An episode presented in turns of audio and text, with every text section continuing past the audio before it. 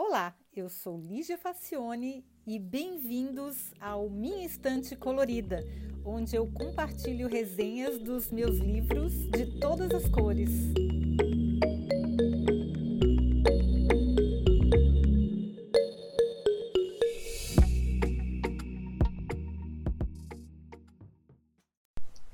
Olá, hoje nós vamos falar sobre o livro Outliers: The Story of Success, do Malcolm Gladwell e em português o livro saiu como Fora de Série Outliers. Na verdade, é a tradução de Outliers é fora de série.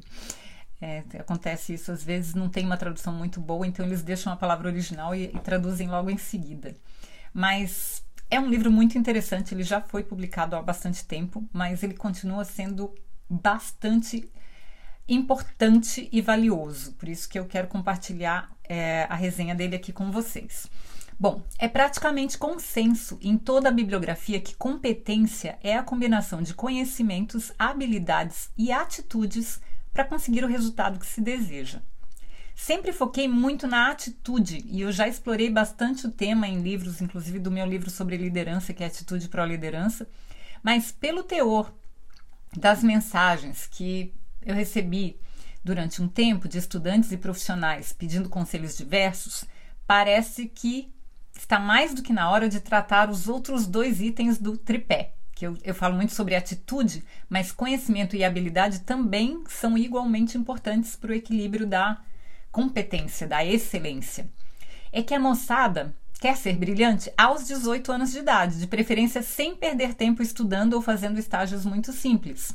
E não é só isso, não. A gente vê pessoas com 30, 40, até 50 anos de idade esperando milagres acontecerem do dia para a noite, tornarem-se uma referência mundial e terem sucesso na carreira, onde entenda-se por sucesso o número de zeros da conta bancária e o número de seguidores, né? Mas isso é assunto para discutir em outra ocasião.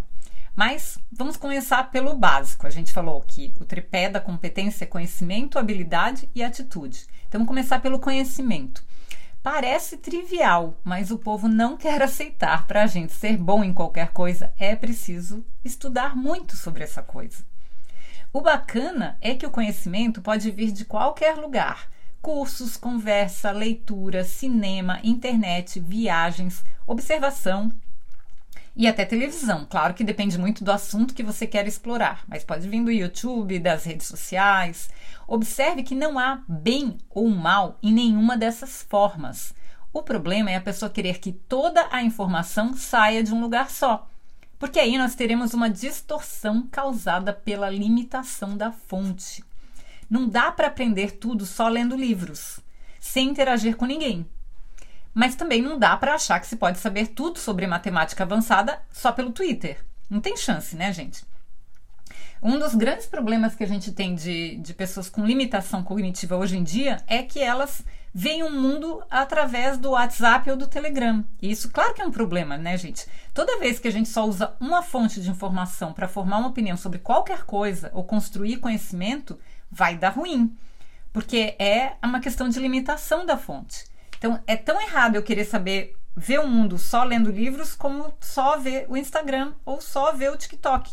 A gente tem que variar as fontes de conhecimento para que a gente possa compará-las e formar um senso crítico para a gente conseguir criticar aquele conhecimento, aquela informação que está vindo para a gente. Pois é, mas o problema é que a gente adora a história do cara que não estudou, não foi atrás, mas é um gênio. Isso meio que dá uma apaziguada na nossa falta de disciplina, né? Pois a diferença mesmo vem do equipamento de fábrica do sujeito.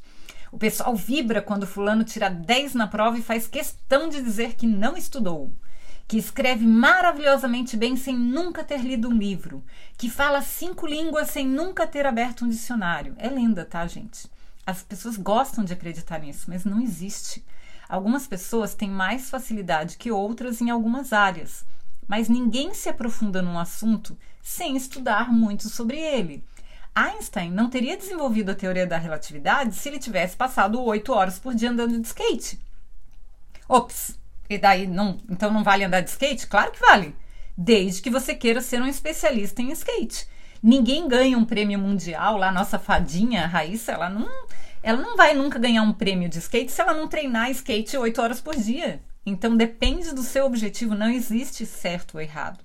Existe o seu objetivo. Se você quer ser especialista numa coisa, você tem que gastar tempo aprendendo essa coisa, estudando essa coisa. E é justamente sobre essa questão que a gente vai falar agora, a habilidade, que consiste em transformar o conhecimento em alguma coisa aplicável. A habilidade é desenvolvida principalmente no cérebro límbico, que é a parte do cérebro que automatiza os movimentos. Então, se você quer ser campeão mundial de skate, tem que treinar trocentas horas por dia, dormir e acordar em cima da prancha. Uh, ninguém acorda um dia de manhã, se inscreve no campeonato e tira o primeiro lugar, né? Quem quiser ganhar as Olimpíadas de Matemática, dá-lhe fazer exercícios que podem cair na prova. Se quiser ser campeão de xadrez, durma e acorde sobre um tabuleiro de xadrez. Um, um instrumentista virtuoso pratica muitas horas por dia para ser realmente competente no que faz. Ele tem que ensinar as mãos a trabalharem praticamente sozinhas enquanto interpreta a música, mais ou menos quando a gente está aprendendo a dirigir. Ninguém senta num banco de carro e sai pilotando esplendidamente pela primeira vez. O primeiro quadro que o Da Vinci pintou na vida, garanto, não era nenhuma maravilha, assim como a primeira redação de Goethe. Nenhum queniano ganha uma maratona correndo apenas nos finais de semana ímpares quando não chove, né, gente? Eles treinam todo santo dia. E isso não é achismo, porque é disso que trata justamente o livro Outliers, do Malcolm Gladwell. Ele pega é, muitos estudos e demonstra, e nesses estudos tem muitas pesquisas de, de, de, centros de pesquisa mesmo, de pesquisadores, ele consegue reunir esses, essas pesquisas e mostrar que qualquer profissional brilhante pratica o seu talento muito mais horas por dia do que os medíocres. O Ayrton Senna aprendeu a pilotar bem na chuva porque, enquanto os outros iam comer pipoca no cinema quando o céu ficava preto, ele corria para os boxes praticar. O Pelé treinava mais que todos os seus amiguinhos de escola juntos. O Guga não chegou a Roland Garros sem gastar e quebrar muita raquete enquanto a galera assistia malhação, né, gente? O campeão mundial de tênis de mesa, seja lá quem ele for, não brinca só nas festas de família. Eles levam o negócio a sério. Então, é, até tem outros livros que falam sobre isso. eu me lembrei agora do livro da Tila Varp, que é uma coreógrafa, que tem a resenha aqui. Eu vou deixar o link na, na descrição do texto para essa outra resenha desse outro livro. Ela é uma coreógrafa e ela fala que é preciso muito esforço, muitas horas de dedicação. E inclusive ela fala do Mozart, que todo mundo acha que ele era um gênio e ele tinha realmente uma predisposição, mas ele teve acesso aos melhores professores da época e ele passava passou toda a infância dele estudando música. Então, se, ele, se o Mozart tivesse todo esse talento, mas nascesse numa fazenda de plantação de cana e tivesse passado a infância colhendo cana, ele não seria um Mozart. Porque primeiro é preciso ter a oportunidade e depois é preciso treinar e reunir o conhecimento, ter acesso a esse conhecimento e praticar muito. O Malcolm ainda conclui que você não consegue ser excelente em nenhuma área se não tiver pelo menos 10 mil horas de exercícios práticos no assunto, seja lá qual for ele. Isso, obviamente, não garante nada, pois há muitas outras variáveis, mas sem as tais horas não rola. Em engenharia, a gente chama isso de requisito necessário, mas não suficiente. Pois é, milagres não acontecem, não tem como pular a parte chata, e aí, qualquer coisa que a gente queira aprender com, com excelência e fazer com excelência, a gente precisa dessas 10 mil horas. Então, meu alemão ainda não está perfeito e fluente porque eu não dediquei 10 mil, 10 mil horas ainda nisso. Se eu dedicasse 10 mil horas, seria muito melhor, né? E hoje em dia as pessoas não querem dedicar esse tempo que é necessário. Então, não, não tem como cortar caminho, gente. Então, se você duvida, pega esse livro e lê ele mostra, ele mostra cases, ele conta histórias. Eu não gosto da maneira como Malcolm Gladwell escreve, eu acho que ele é muito ele, é, ele escreve demais, eu acho. Ele usa palavras demais, na minha opinião, ele é pouco objetivo, mas ele escreve coisas interessantíssimas que valem muito a pena. Eu recomendo ler esse livro, porque a gente aprende muito mais sobre como é necessário e fundamental a gente se dedicar a um tema se a gente quer ser excelente nesse tema. Então, é, não é balela, não é falácia, não tem milagre. E aqui está é aqui estão as evidências. O Malcolm mostra as evidências de que isso não é falácia, é assim mesmo. A vida real é assim mesmo, não tem como cortar caminhos. Tá bom?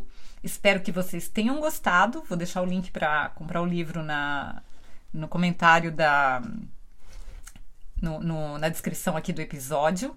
E também vou deixar o link para o livro da Tila Vap, que, que reforça essa ideia de que disciplina e treino e as tantas mil horas são realmente necessárias para que a gente consiga se tornar excelente em qualquer coisa na vida. Tá bom? Espero que vocês tenham gostado e sempre lembrando que você pode deixar sugestões, críticas ou ir lá comprar o livro no site minhaestantecolorida.com, tá bom? Espero que vocês tenham gostado e até o próximo episódio.